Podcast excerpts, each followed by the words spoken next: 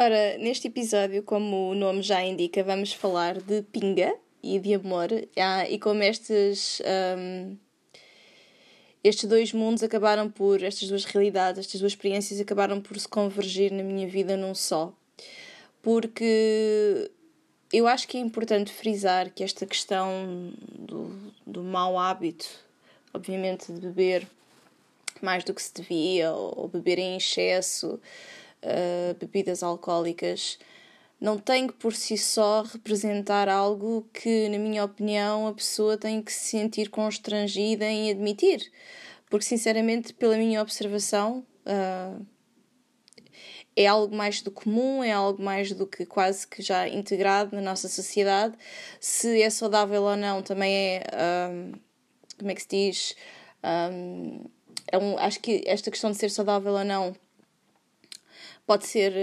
Um, é uma questão que pode ser. Como é que se diz? Um tema que pode se deixar em aberto para discutir, era isso que eu queria dizer. agora, normalmente, eu acho que muitas vezes esta questão do, do que é colocado, que se bebe para esquecer, para mim nunca fez muito sentido, no sentido que eu nunca procurei, um, no meu gosto por beber, esquecer nada, porque eu acho que isso é impossível de uma forma realmente eficaz. Até acho que às vezes um, o álcool até pode exacerbar certas questões que existem em nós, um, mas era muito mais numa procura de, de me acalmar, de me embalar, de me relaxar. E hum, é interessante porque durante um período, durante uma fase da minha vida, eu precisei, eu sinto que precisei mesmo de ter este tipo, este, este tipo de tábua de salvação ou esta muleta de apoio para funcionar um, com mais normalidade do que poderia funcionar se não tivesse essa válvula de escape. Portanto, eu não acho que termos um escape, termos uma adição, termos algo um, a, a, a, que podemos chamar de mau hábito, porque pode ser, uma vez mais, degradante para a nossa saúde, ou física, ou mental, ou, ou emocional, não tem que ser considerado por si só, um, só mau. Acho que também há uma parte. Um, há uma parte interessante que explorar que não é. que é quase como visto como um tabu falar de. que justifica o porquê de muitas pessoas procurarem algum tipo de relaxamento, algum tipo de apoio, se calhar, um, em outras ferramentas que ou não estão tão disponíveis ou que simplesmente não as ajudam. Porque é fácil dizermos coisas a uma pessoa que está num processo uh, complicado, num processo psicologicamente, emocionalmente complicado, é fácil dizermos coisas como, bem, mas uh, há coisas melhores que o álcool, ou que fumar, ou que uh, fazer isto, ou que fazer aquilo, um, porque é que não procuras vícios melhores? A questão é, é óbvio que a pessoa sabe que existem vício, adições possivelmente mais saudáveis, no sentido em que não serão tão, um, se calhar, um, que não colocarão tão em risco, uh, por exemplo, a nossa saúde ou a integridade física, mas é interessante perceber que cada pessoa tem uma frequência e nessa frequência, é conforme essa frequência que essa pessoa tem, que o seu hábito ou que a sua escolha de escape um, vai acontecer. Portanto, eu não acho que lá porque existem outras formas de resolver o assunto que isso anula um, o lado de ajuda, o lado eficaz, que potencialmente um mau hábito um, como este, como por exemplo beber um bocadinho mais que, que a medida, um, traga. E quando eu digo beber um bocadinho mais que a medida, isto também é altamente subjetivo, não é? Porque o que é que é isso de beber mais que a medida? É porque o médico recomenda que só se deve beber um ou dois copos no máximo. Uh, é porque Uh, está comprovado que mais que X uh, percentagens de álcool no nosso organismo causa X e Y dano. É isso que deve uh, é isso que deve motivar aqui a nossa consciência do que se passa? Ou é realmente, de uma forma verdadeira e autêntica, um, não nos perdermos de nós próprios uh, nessa adição? Porque para mim é como a questão: uma pessoa que fuma vê, obviamente, no rótulo que fumar mata e sabe que fumar mata, mas continua a fazê-lo. Então, uh, não é necessariamente esta questão da pessoa saber que lhe faz mal que a vai impedir de continuar nesse mau hábito. É, eu acho que é interessante perceber é também, às vezes, estas coisas não existem só, estas adições não existem só no sentido de. De de querer mascarar algum tipo de dor ou sofrimento, Acho que o que incomoda também muitas pessoas é não entenderem uh, que é possível gostar-se mesmo, por exemplo, gostar-se mesmo de beber uh, com frequência, por exemplo. É algo que incomoda as pessoas. Eu observo isto. Eu digo que houve uma fase em que um, beber um, me ajudou muito uh, a não cair por completo numa depressão dificílima que eu ultrapassei, um, que que foi algo que me fazia relaxar dentro das minhas emoções mais agressivas e mais complexas e que me fazia um, também capaz de sair de mim própria e do meu buraco negro para interagir, nem que fosse durante duas horas enquanto eu saía com amigos. Um, e ouvir outras coisas que não fosse, não fosse o meu próprio luto e o meu próprio sofrimento. Portanto, até que ponto eu posso considerar que essa escolha desse padrão, desse hábito, tenha sido totalmente destrutivo ou negativo? Eu, em absoluto, não considero.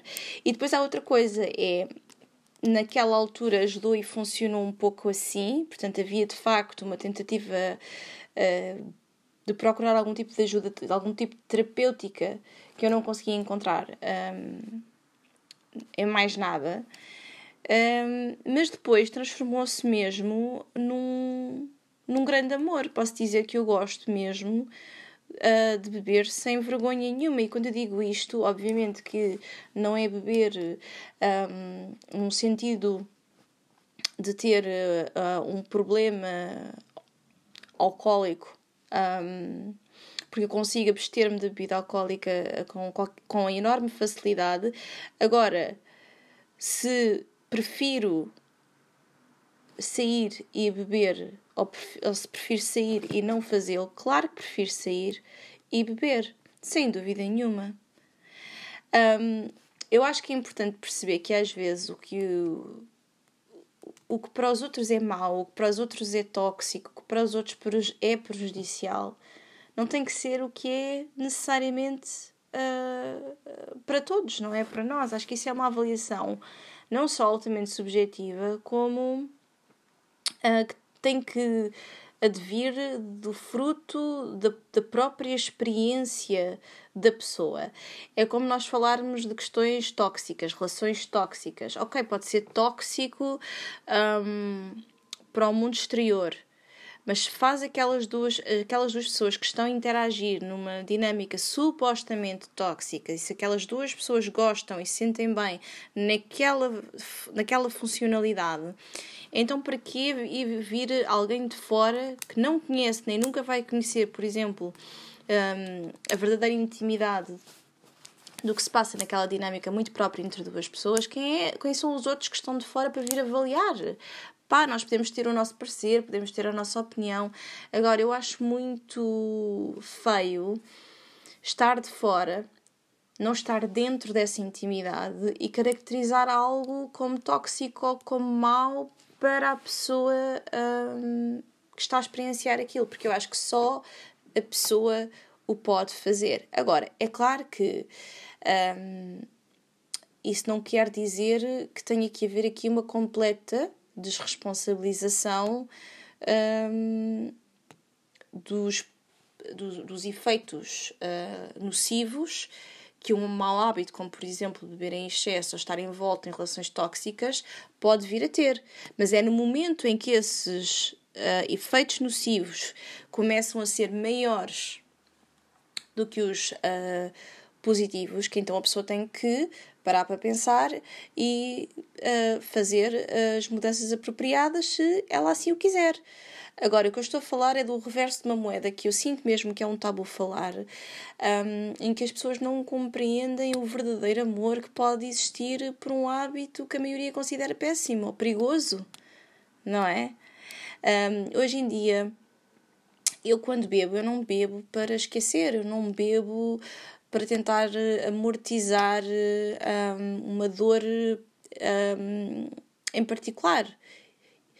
Eu bebo uh, porque gosto, porque me faz sentir bem, porque me faz sentir um, quase que numa vibração de, de, de conforto, numa vibração onde eu consigo realmente estar uh, emocionalmente despida e ao mesmo tempo empoderada nessa vulnerabilidade. É quase como se eu deixasse de me importar com muitas coisas que quando estamos a funcionar uh, no nosso dia a dia, não é? Na nossa sobriedade uh, natural, uh, temos muito mais tendência para overthinking, não é? Para overthinking, portanto, aquele processo em que estamos com um excessivo julgamento mental que nos impede às vezes de ser nós próprios e dizermos as coisas que queremos dizer um, sem tanto filtro e tanto floreado.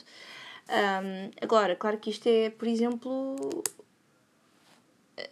a minha experiência pessoal. Cada pessoa há de ter a sua e há de ter a sua motivação para procurar ou buscar na, na bebida em si algo em específico.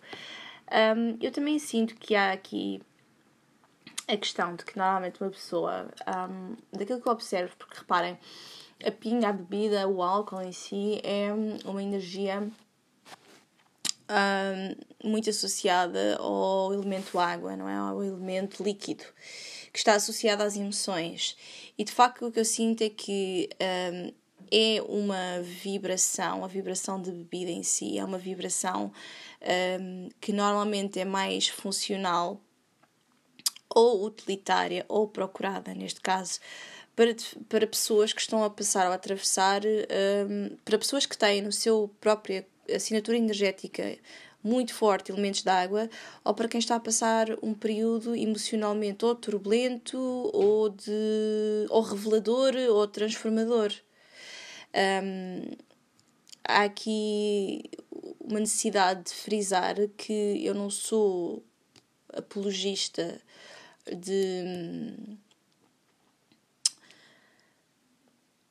de comportamentos uh, autodestrutivos ou potencialmente autodestrutivos, aqui é tentar uh, trazer uma nova perspectiva para pessoas que se possam enquadrar um, ehm, neste tipo de visão ou neste tipo de procura em relação à vida, que eu sinto que não é mesmo falado, que eu sinto mesmo que não é nem falado, nem entendido, nem um, ehm, abordado, porque eu acho que existe muito aquela vergonha ou aquela noção do julgamento que pode vir ou dizer uma coisa como estas, ou abrir o jogo e dizer que não, um, não tem problema nenhum em admitir que está a beber porque gosta e não necessariamente porque tem um problema. Porque é que uh, todas as pessoas que, que bebem têm que ser associadas a um problema? Eu acho que isso tem a ver com uma avaliação, uma vez mais, muito particular, muito individual um, e que parte, uh, parte de cada um, conforme essa avaliação, perceber se é algo que está realmente a minar e a destruir os elementos da sua vida ou se não, ou se, até, ou se até está a ajudá-la de alguma forma um, a desinibir-se um pouco mais, a ser mais autoconfiante ou a estabelecer mais coragem nas suas relações uh, sociais.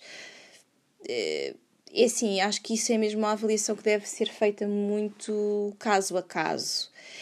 Uh, se eu sinto que já houve momentos em que foi mais um, nocivo para mim do que positivo, Sim, claro que sim. Houve momentos em que eu também já senti uh, que se calhar estava a passar eh, um limite, um limite perigoso, ou que uh, se calhar deveria parar, que se calhar deveria realmente uh, virar as costas por completo a este hábito, mas eu não, eu não sinto, nunca senti que o nocivo deste hábito fosse maior que o positivo, e isso também fez com que eu nunca o fizesse de verdade.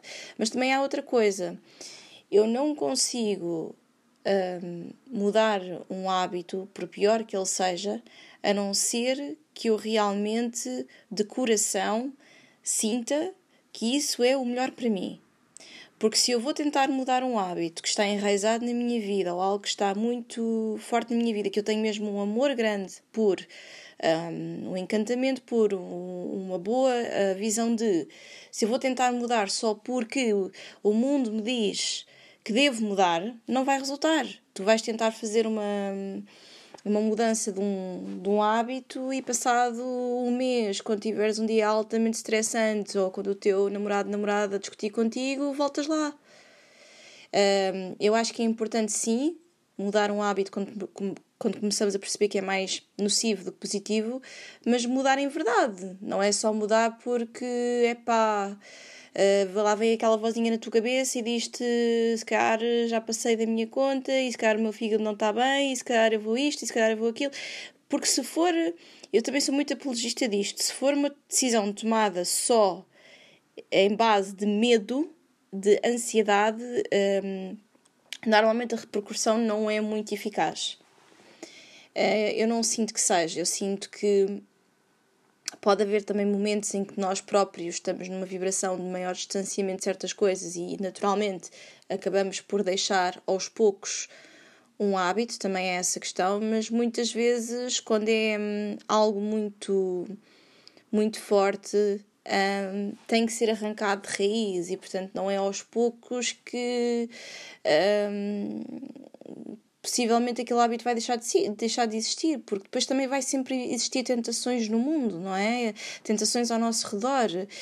Um, e o que eu sinto é que mudar um mau hábito que seja potencialmente uh, nocivo para a nossa saúde física, quando nós realmente começamos a entender isso e isso é algo que nos motiva a mudar, também tem que vir associado com mudanças de, de estilo de vida de outra ordem. E eu acho que às vezes as pessoas não se sentem prontas ou sentem-se sobrebadas com a enormosidade do que isso representa, como ter que se calhar deixar de sair eh, para certos sítios ou com certos amigos que, que continuam a beber ou a fumar ou a fazer seja o que for, que para a pessoa é uma tentação. Enquanto for uma tentação, e visto dessa forma, não é? A pessoa vai acabar por ter que fugir ou esconder-se. E eu também sinto que isso não é muito promotor de uma mudança um, muito boa. Agora, aqui no meu caso em específico, um, eu por acaso não. Não, liga, não, não, não, não ligava muito à questão do álcool em si. Bebia de vez em quando, uma bebida ou outra, numa festa, num jantar, mas nunca foi uma coisa que eu dissesse que, com esta intensidade, que amava, que gostava. O que acontece é que bebia muito casualmente e nunca para além da, da conta. Um, uh, ah, depois de um processo de um desgosto amoroso uh, muito complicado, o mais complicado que eu tive, eu entrei aqui numa espiral, não é? De, de caos emocional e uma grande dificuldade em, em ultrapassar aquele desgosto uh, que me levou ao encontro um, com o, com o álcool desta maneira. E eu acho que é importantíssimo quando alguém já está muito frágil, quando alguém já está numa, numa energia de desolação, de abandono, de luto, que era o que eu sentia mesmo na altura, não vir para o pé da pessoa julgar o que ela está a tentar fazer à sua maneira e na sua medida para uh, sobreviver. Porque muitas vezes as pessoas não entendem. Um, a pessoa não consegue passar de uma experiência que o deixa na lama logo para, uma, para um estado de empoderamento. É aos poucos. A pessoa vai ter que primeiro sobreviver àquilo sobreviver ao trauma, ao choque emocional, à perda, uh, à vergonha, à humilhação, ao constrangimento, seja o que for. E, para isso, e isso é um processo que é mesmo feito muito devagarinho. Para que seja realmente eficaz, para que fique completo. Não estou a falar de um processo de, uh, de negação daquilo que estamos a sentir.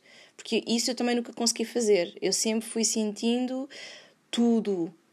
E quando estamos a sentir tanto, e a maioria dos sentimentos que surgem são, são dolorosos, uh, nós precisamos de algo que amorteça aquela dor. É mesmo assim.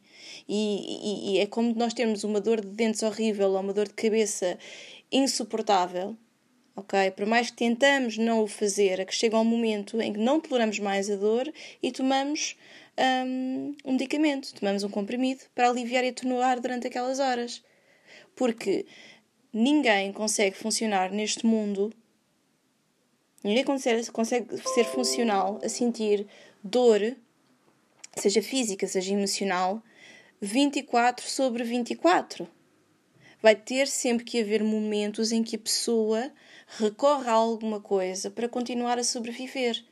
E depois da sobrevivência estar accomplished, não é? Estar bem conseguida, então começamos a entrar uh, em outros passos, em outras medidas, em outros hábitos que talvez sejam mais, uh, entre aspas, positivos e não só aquele que remete apenas a uma sobrevivência para poder uh, continuar a sobreviver num mundo que é duro, muitas vezes, que é cruel, muitas vezes.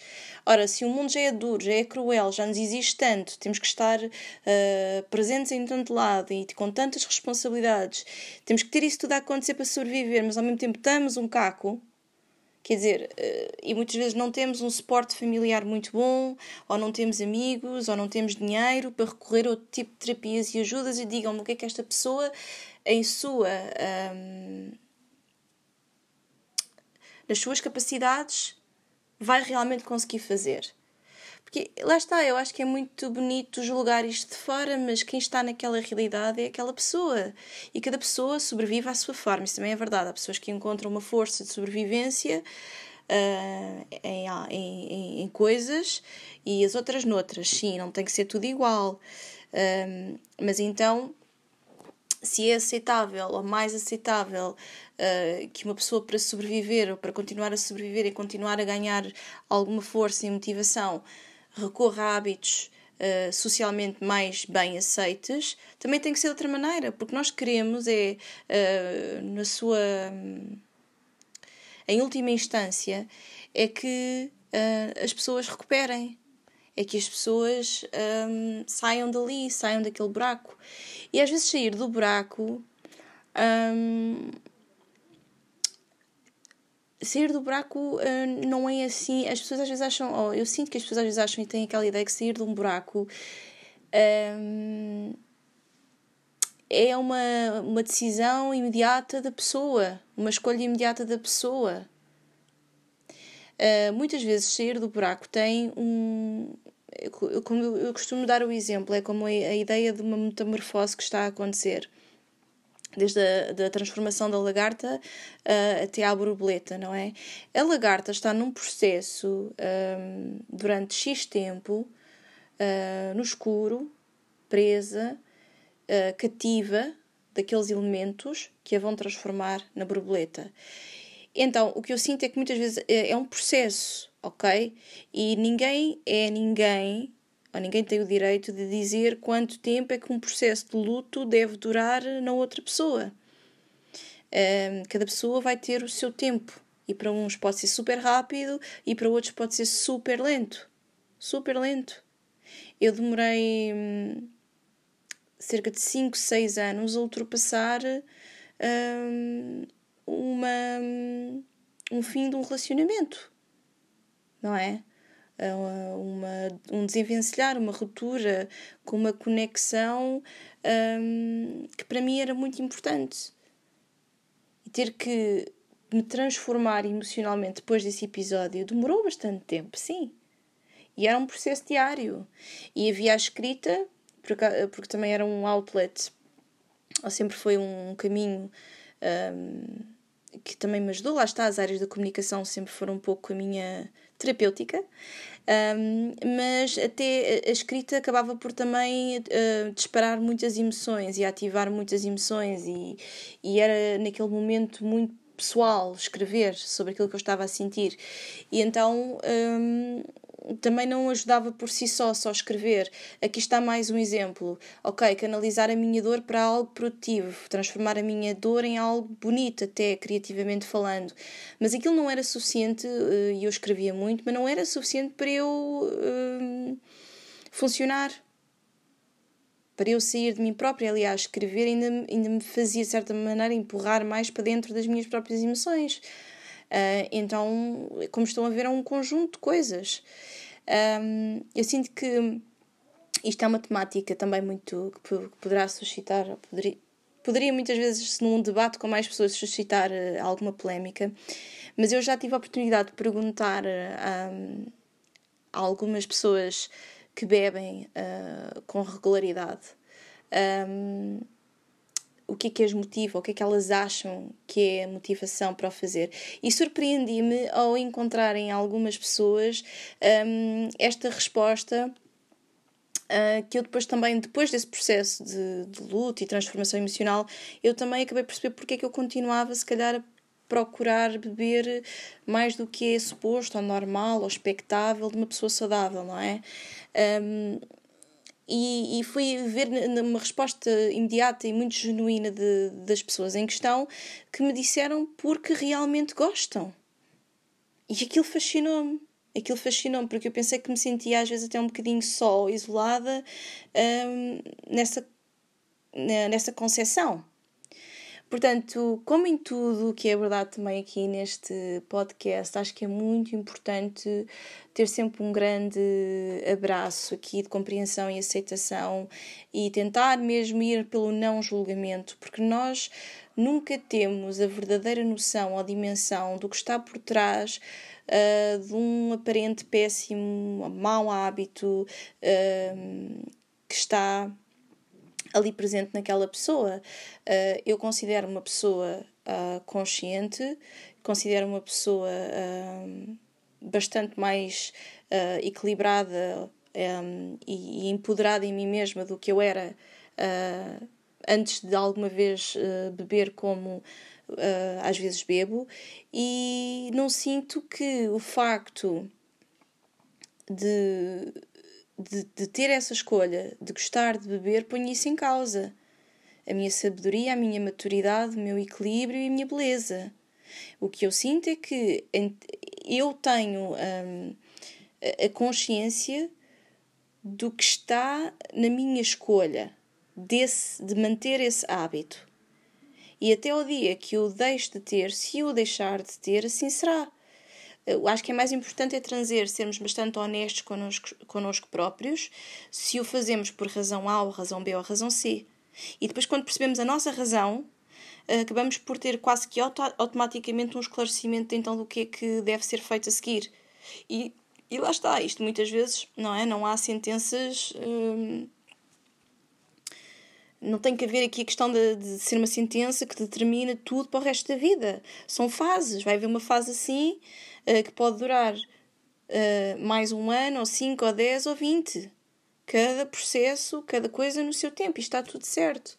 Portanto, um, é verdade que muitas vezes também as questões emocionais. Um, eu acho que as, questões emocionais. Há questões emocionais que ninguém consegue de que ninguém consegue realmente falar ou, ou, até pôr em palavras aquilo que sente, aquilo que aflige, aquilo que a passa. É tão, às vezes, tão estranho e subjetivo que também acho que às vezes uma pessoa que lida com isso, com isso constantemente, com esse, essa turbulência emocional, acaba por encontrar na, na bebida.